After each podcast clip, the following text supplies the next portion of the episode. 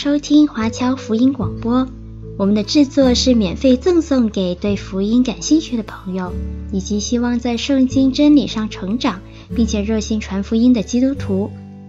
您可以透过电话和电邮向我们索取，或浏览我们的网站 cgbconline.org 来了解我们的最新资讯和制作。您也可以在 Apple Podcast、Google、Spotify 以及 SoundCloud 等各大 Podcast 平台的手机应用程式上搜索 CGBC Online 或加拿大华播来收听华播的制作。我们也欢迎您以自由奉献的方式来支持我们的事工。再次感谢您的收听。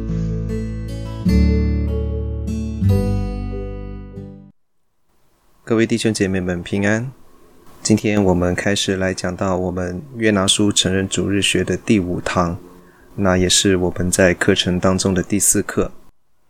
那时间其实都过得蛮快的。我们今天要看的经文在约拿书第三章的第一到第四节。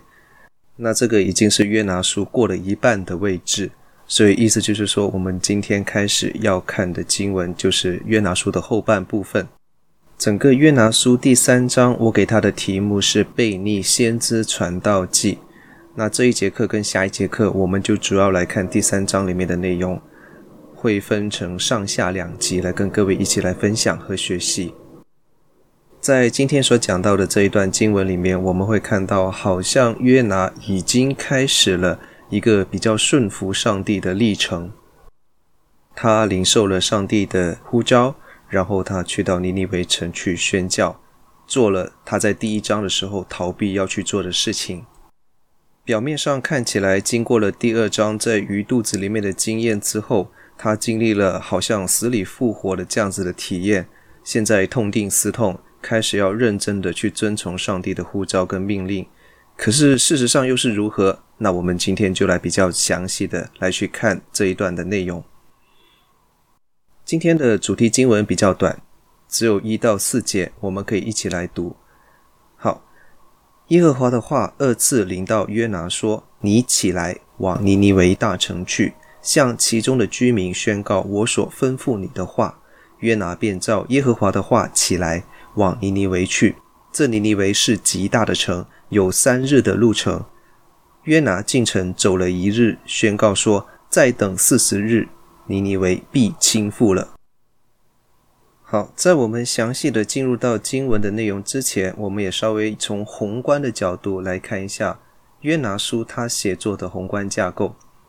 还记得上一节课的时候，我们有讨论过，第二章曾经被很多的学者质疑说，他本来好像不应该在那边，因为有很多各种各样的疑问，包括在文法上，还有在内容上的一些质疑。可是，当我们真的是从一个更高的角度，我们把眼光提升一点，拉远一点，宏观的看整本约拿书的架构的时候，其实我们就可以发现，第一、第二章跟第三、第四章，其实它是形成了一个非常一致的写作架构。当我们把第一、第二章跟第三、第四章各个主题排开来看的时候，你就可以看得出来，其实第一、第二章跟第三、第四章的主题编排是非常的对称的。比方说，像我们现在看到在屏幕上面打出来的，在第一章的第一到第二节的时候，就讲到了耶和华的话临到约拿。那在第三章的一到二节，我们刚刚读的那一个部分，也是讲到耶和华的话临到约拿，不过这是第二次。那顺着下来就是约拿的回应，然后讲到外邦的回应。在第一、第二章那里，就是这一些把船要开到他斯去的船主跟水手。那在第三、第四章这边，外邦的回应就变成了尼尼微城里面的百姓。在一般性的描述了外邦的回应之后，接下来就会讲到外邦掌权者的回应。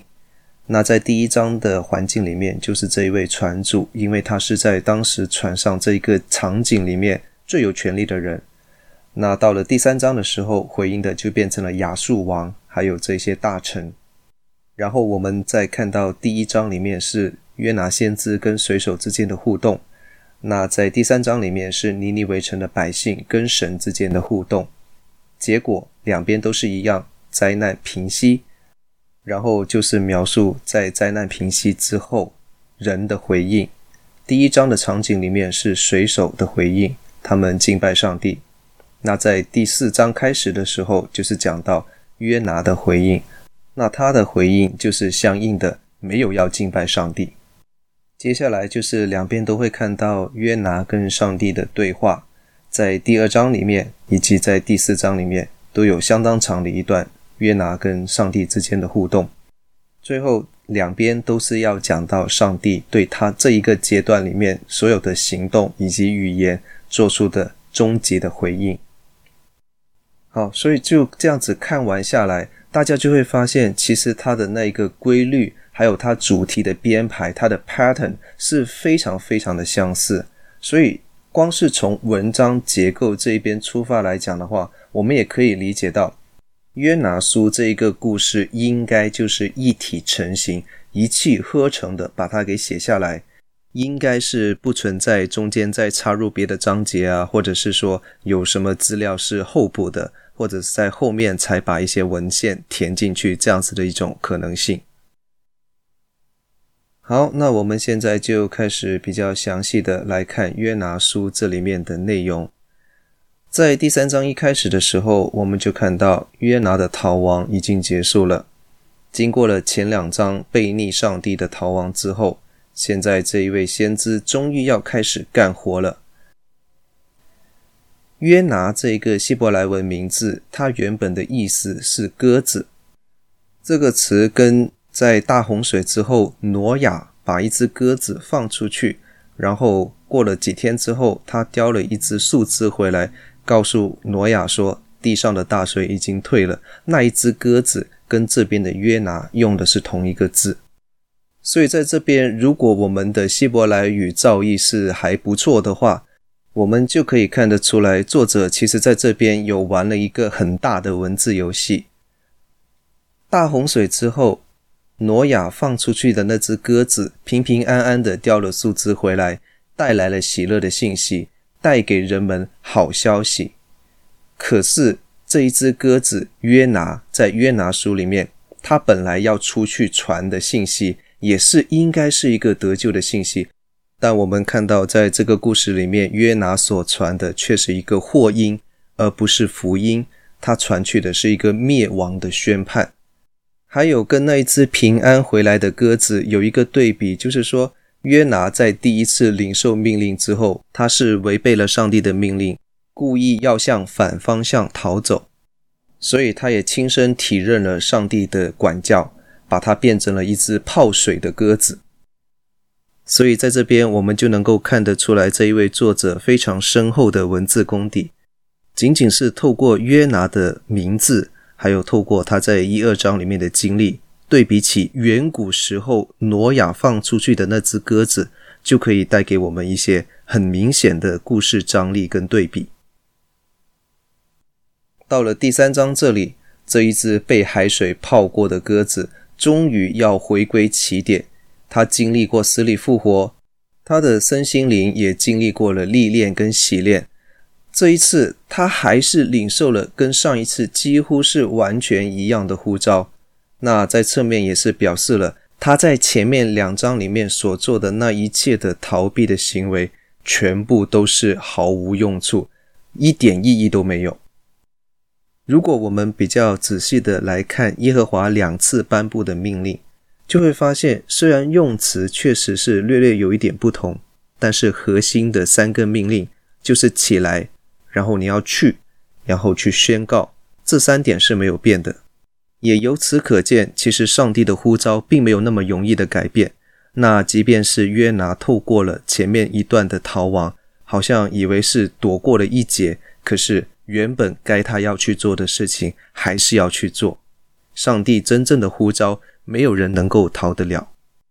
在这一次的命令里面，我们没有再看到上帝再提尼尼微城的恶。当然，这个并不是代表说尼尼微城从此就再没有恶行，也没有恶达到耶和华的面前。很有可能只是因为在前一段的时候已经说过了，那在这一次就不要再重新说一遍。那另外，是不是他也有一点暗示，就是说，虽然现在这一个呼召是临到先知约拿，约拿是带着审判的权柄去审判尼尼微城，可是其实，在某程度上来讲，约拿你也不是什么好东西，你也没有好到哪里去，在违背上帝这件事情上，你犯的恶跟尼尼微城人的恶，似乎在本质上也没有太大的区别。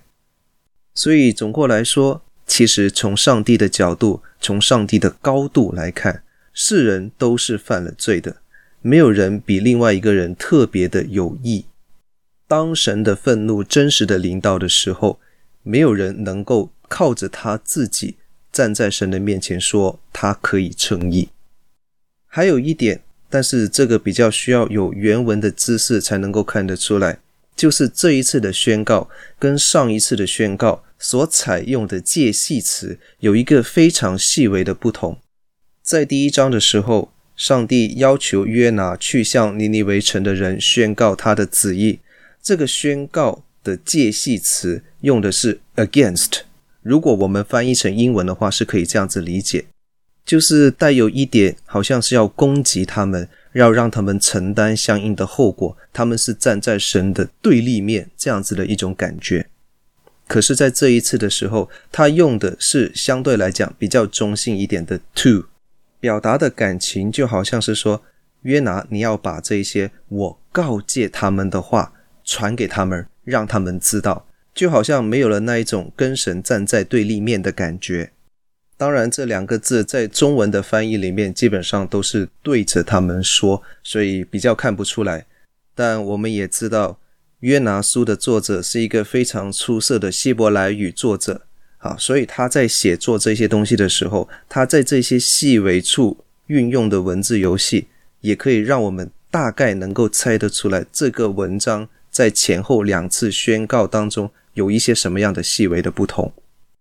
那在这个宣告命令当中的最后一个重点，就是上帝要约拿传的是我所吩咐你的话。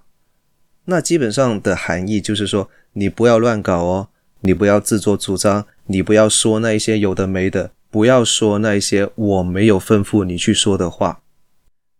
像我们之前起课的时候也有稍微提过，我们切身处地的把自己当成是约拿，摆在他的位置去想一下，假如今天是上帝呼召我们去给一个我们很讨厌的人或者一个很讨厌的民族。去传一个比较不好的信息，那我就很有可能会加油添醋，会加很多我个人的情绪，然后极尽羞辱之能事来去狠狠的去嘲笑他们。可能上帝他也是觉得约拿这个个性很有可能他会做这样子的事情，所以他就在这边预早做出了一点警告：你不要乱说话。那在故事的后面，我们就看到约拿的确是遵从了耶和华的这一个建议和命令，而且他是走向了另外一个极致。好吧，上帝，你叫我不要说多，那我就尽量的说少，尽可能的用最少的字来完成你的宣告，完成你的任务，那就好了吧。所以从这边我们也看得出来，其实约拿也还蛮任性的哈。好，我们等一下会再讲到他宣教的具体内容。那在这边，我们看到约拿对上帝的呼召是做出了正面的回应。我们也不管他是积极的还是消极的，哦，不管他是很 exciting 很兴奋的说“好耶，我终于可以去宣教了”，还是说“好吧，上帝你要我去，那我就去好了”。那当然，我们觉得会后者的可能性比较多一点。可是，无论他的态度如何，在这一边，我们就可以看到作者在这里带出了一个宣教，或者讲我们说传福音的本质，就是这一位曾经求告过上帝，而且得到上帝救赎的人，现在他要去做的事情，就是要让世人也同样的学习他这样子求告神。那这一点就是我们现代。那这一点就是我们作为基督徒、作为神的儿女，要去宣讲神的信息，要去宣教、传福音的最原始的本质。好，那当我们看完了约拿之后，现在我们把目光转向这一个即将要大难临头的大城尼尼微。我们看这个故事的时候，不知道各位有没有想过一个问题，就是其实对于尼尼微跟尼尼微城的居民来讲，上帝审判的信息已经是晚到了一段时间，因为在第一次上帝呼召约拿的时候，约拿逃掉了，然后又经历过大风浪，然后在水里面被鱼吞掉，然后约拿在鱼的肚子里面祷告。祷告完一段时间之后，上帝让大鱼把它给吐出来。吐出来之后，他也不是马上的就往尼尼微走去，他还是要花一点时间来收拾一下自己，或者甚至他可能大病了一场，还要休养一段时间。那如果当时上帝要约拿去宣讲的信息里面就已经包含了日期的话，那是不是四十天呢？还是说上帝是全知全能的？所以在一开始呼召约拿的时候，他就已经知道他会逃亡，然后他会花掉在路上的一些时间，所以告诉他的时间是比四十天要更长一点。那假如两次的时间都是一样的话，是不是上帝仍然给尼尼微城的人有足够的时间来准备，让他们有机会来悔改？那我想，无论是哪一种的可能性，都是展现了上帝无比的大能，还有他的恩典、怜悯跟慈爱。那讲到尼尼微城到底有多大这个问题，在经文中的描述是说有三日的路程。那它的大，其实在整本的约拿书当中也好多次的被提到，在第一章里面有特别的提到它的大。啊，第三章的这边也有特别讲到，它是一个极大的城。到了第四章十一节，也就是文章的结局的地方，也有讲到这个尼尼微城大概城中有十二万的儿童。那这一点的推算，就是根据经文上的那一句“不认识左手右手”。啊，有一些学者会把这一句话理解成为是说，这一些人根本没有认识耶和华，所以他的知性并没有特别的被打开。他们是用一个比较寓意的方向去理解这一节经文。那我的采象是比较想要用它的原文，就是字面上的理解。我比较认为这个指的是儿童，是小孩子。因为假如一个所谓的大城，但是只有十二万的居民的话，好像也不算特别的大。那如果是有十二万的儿童的话，我们就可以想象，至少在家庭的数目来讲。成人可能是这个数量的两到三倍，所以加起来有四五十万人，在那个时代也算是一个比较大的大都会。我会觉得这样子解释起来会比较合理一点。那讲到说有三日的路程，这三日要怎么算？在圣经研究的学界有三个不同的说法。第一种就是最基本的，说是你直线跨越这个城市需要三天。这个在我看来好像不太可能，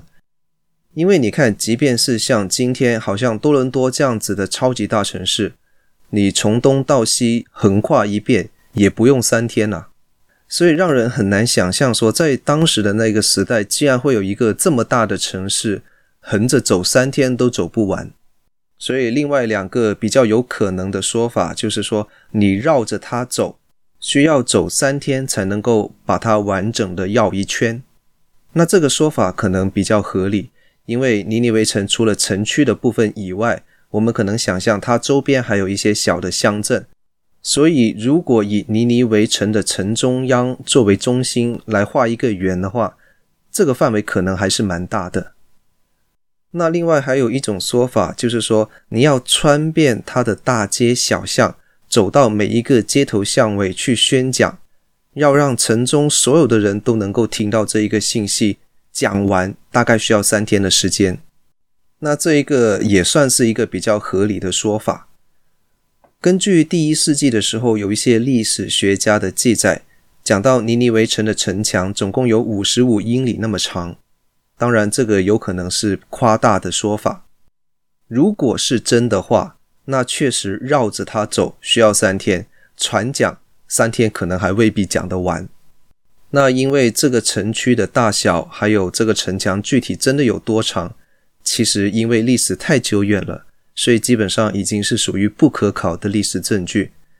那因此也有一些学者倾向从一个比较精神层面，从神学的角度来去说，尼尼微是一个大城，它的意思就是说这个城很大，大是等于重要的意思，代表是说它在属灵意义上非常的大。而实际上，这个城市未必真的是像字面理解的那样子，占地的面积非常的大。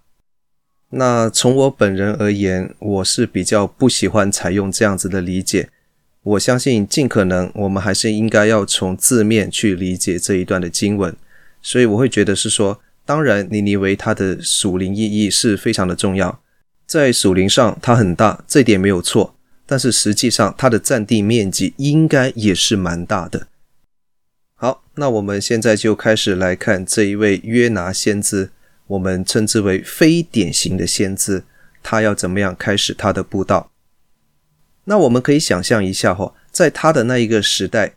像约拿这样子游走在各地布道宣教的这一些神的仆人、先知、布道家，他们是会不会像我们现代的布道家那样子，到了一个地方之后，要先安顿下来？然后，如果是有接待的弟兄姐妹的话，他就可能在第一天还没有开始聚会的时候，到处游览一下。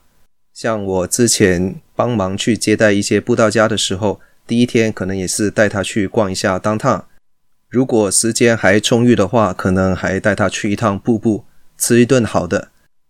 那如果是有别的一些教会的牧长，还是有时间来见面的话，也可能去拜会我们本地的一些教会或者是机构的一些比较有经验的牧长，来去交通一下，或者是让这一位布道家也去拜访一下他的老朋友等等。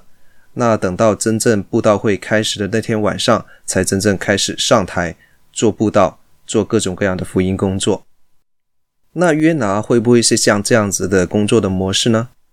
我们也可以来想象一下，当约拿去到尼尼微城的时候，尼尼微城的人对这一位先知的态度会是怎么样的呢？我可以想到的是三个可能性。第一个，因为他是敌国的先知，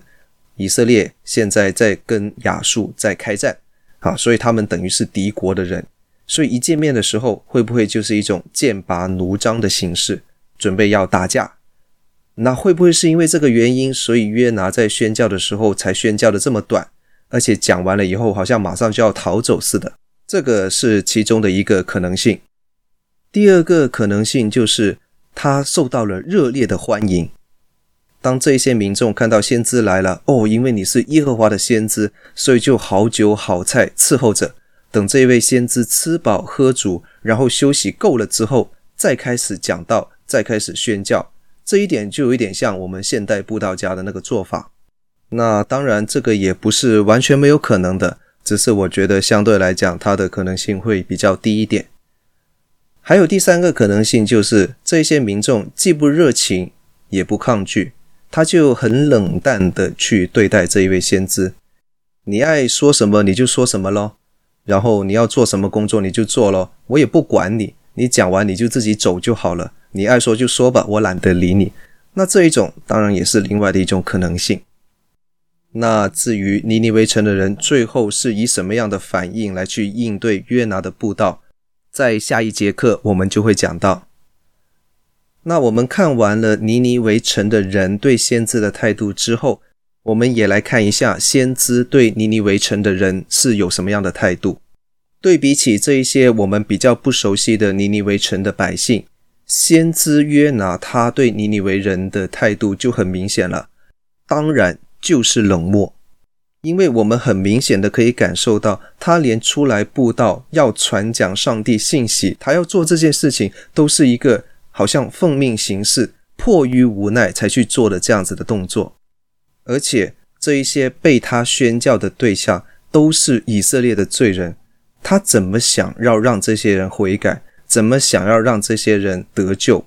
所以他当然是以一种非常冷淡的态度来去做这一个宣教的工作。那这一点在他宣教的路程上，其实我们也可以看得出来。在这段经文里面，其实是非常详细的提到尼尼微城是有三日的路程。换句话说，这个等于是上帝给约拿安排了一个三日的布道会。不管这个三日的算法是绕着这个城市走一圈要三日，还是说走遍它的大街小巷要三日，总之就是三日。可是约拿他走的路程是进城走了一日，所以无论如何，他是不可能完整的把所有的信息传给尼尼微城的人，也不是全城的人都能够听到约拿的信息。所以从这一点小小的细节当中，我们就可以看出来，其实作者是暗示了这个时候的约拿很可能他仍然在一种悖逆的情绪当中。所以说，我们众弟兄姐妹，我们在读经的时候，不要光看表面，还要留意细节。如果我们很粗略的把这段经文读过就算了，我们还真的会以为约拿真的顺服了，他这一次真的听了上帝的话去宣教，去做福音工作。哪想到三日只走一日，说明他的福音工作做了上帝要求他做的，可能还不到三分之一。那你说？这怎么算得上是顺服？好了，到他真正全部准备功夫都已经做完了，开始开布道会的时候，他就讲了五个希伯来文的单字，用的还是希伯来文，不是亚述常用的亚兰文。那这五个希伯来单字，我们可以试着读一下，就是 Ot、Abrin、Yom、Neneveh、Hafak。我们直接的把它翻译过来。在四十天，尼尼维翻过来，就是这样子一句没头没尾的话。光是从这个字面，我们就可以看得出来，这就是一个彻彻底底的祸音，根本不是福音。这个就像是旧约里面经常看到的那种咒诅，在约拿先知的那一个场景里面，任何人把这几个字连着说出来。都会被人看作就是一个彻头彻尾的咒诅，你就是在咒诅这一个城里面的人，再过四十天之后就全部死光光。约拿所传讲的这一个号称是来自上帝的信息里面，既没有得救的方法，也没有求告的对象，更加没有任何悔改的出路。所以严格来讲，听到这一段信息的尼尼微城的人，他们根本手足无措，根本不知道该怎么办。所以从他这一段的说话里面，我们就可以看得出来，约拿似乎从来都没有想过怎么样要让这个尼尼微城里面的人可以得救。那很明显，他也不期待他们悔改，更不期待他们因为这样子悔改之后获得上帝的赦免，因而得救。各位弟兄姐妹，你可以想象一下，今天有哪一个布道家在开布道会的时候讲这样子的话？来声称他是要传神要他传的信息，这样子说话的布道家，他不被人打才怪。而且这种信息里面根本就没有爱，根本就没有想要悔改，也根本没有真实的达到所谓布道的效果。但是这一切却真的是约拿他刻意要去做的，所以我们不禁也要猜想一下，是不是约拿他自己也有足够的属灵敏感度？所以他听得出来，其实上帝两次的呼召当中是有一些的不同，他听出了当中的端倪。他会想说，或许如果我真的好好的去给他们传教、给他们宣教跟布道的话，或许尼尼微城的人还真的会悔改。然后，如果他们悔改的话，那上帝难道就真的会赦免他们吗？那这一切就是约拿所担心，而且他不想要看到的景象。在之后的两节课里面，我们就会更多的看到约拿他非常的本色演出，他把自己的内心真实想法告知上帝的情况。那我们现在把镜头转向尼尼微城的君王、高官跟百姓这一边。这些尼尼微城里面的人听到了这个信息之后，没有任何的办法可以去应对，因为他们根本不知道该怎么做。这个信息里面也没有头，也没有尾。没有求告的对象，没有讲到耶和华，没有说他们怎么样才能够得救，只是一个很单纯的宣判的信息。那他们唯一可以做的应对，他们就是猜，然后根据他们猜的结果而去做出相应的回应。那怎么猜呢？很简单，从约拿的身份来猜。约拿是一个以色列人，所以他是敌国的知名人士，他是敌国的先知。好，同样的，他是以色列人，所以他是拜耶和华的人。你看到在这边，以色列人这个名词我写了两次，说明它非常的重要。约拿是以色列人，所以这一点对当时的这些高官、君王跟百姓非常重要。这个信息对他们来讲几乎是唯一的线索，因为这个信息是约拿所说的，所以应该是跟他所拜的那个神有关。还有呢，那就是从信息的内容，信息里面提到四十日的限期，还有有一个命运是叫做倾覆，或者说颠覆。那这个当然是一个非常凶狠的审判，所以他们可以怎么样做呢？那在这边我们又看到一个作者在这里隐藏的文字游戏。再次看这个五字或者讲五词的宣判语，最后的那一个字 “hafak”，在中文直接翻译过来就是翻过来，所以从中文圣经和合本里面把它翻译成倾覆。是非常合理的一个翻译方法。可是这个词在旧约希伯来圣经里面还有一个意思，就是叫做回转。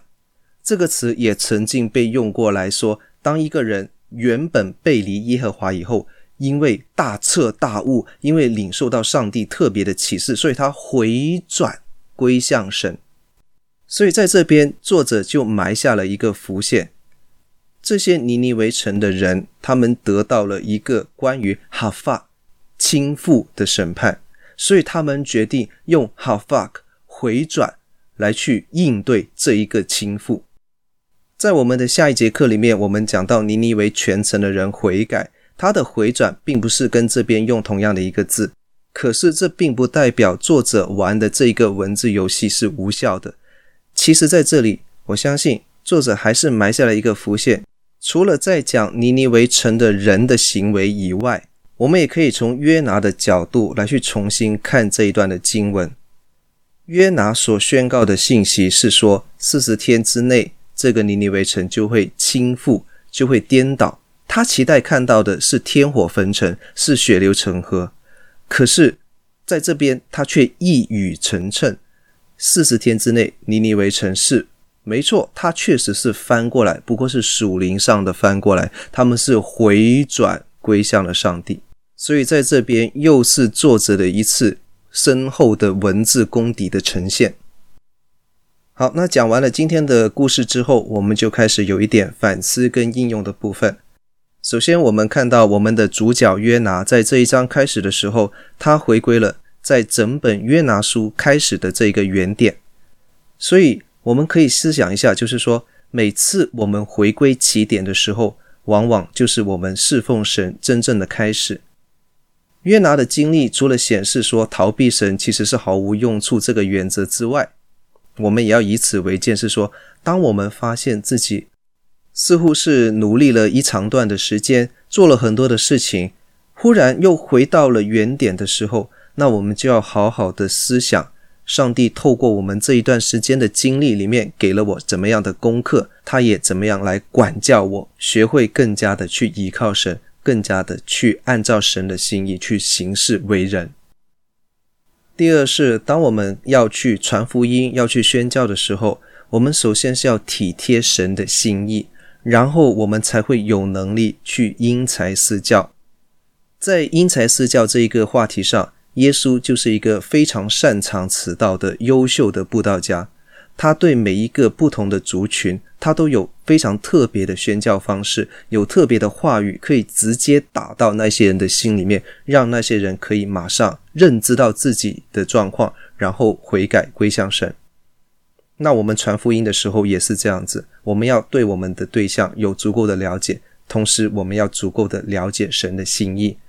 当中有一个不变的原则，就是我们所宣讲的必定是要是完整的、完全的福音。也就是说，这个原则就是我们要宣讲神的公义跟他的慈爱，不能光讲我自己想要讲的部分，不能够光传神的公义或者是神的慈爱，在上帝福音信息上的任何偏颇，都会带来这个信息的不完整。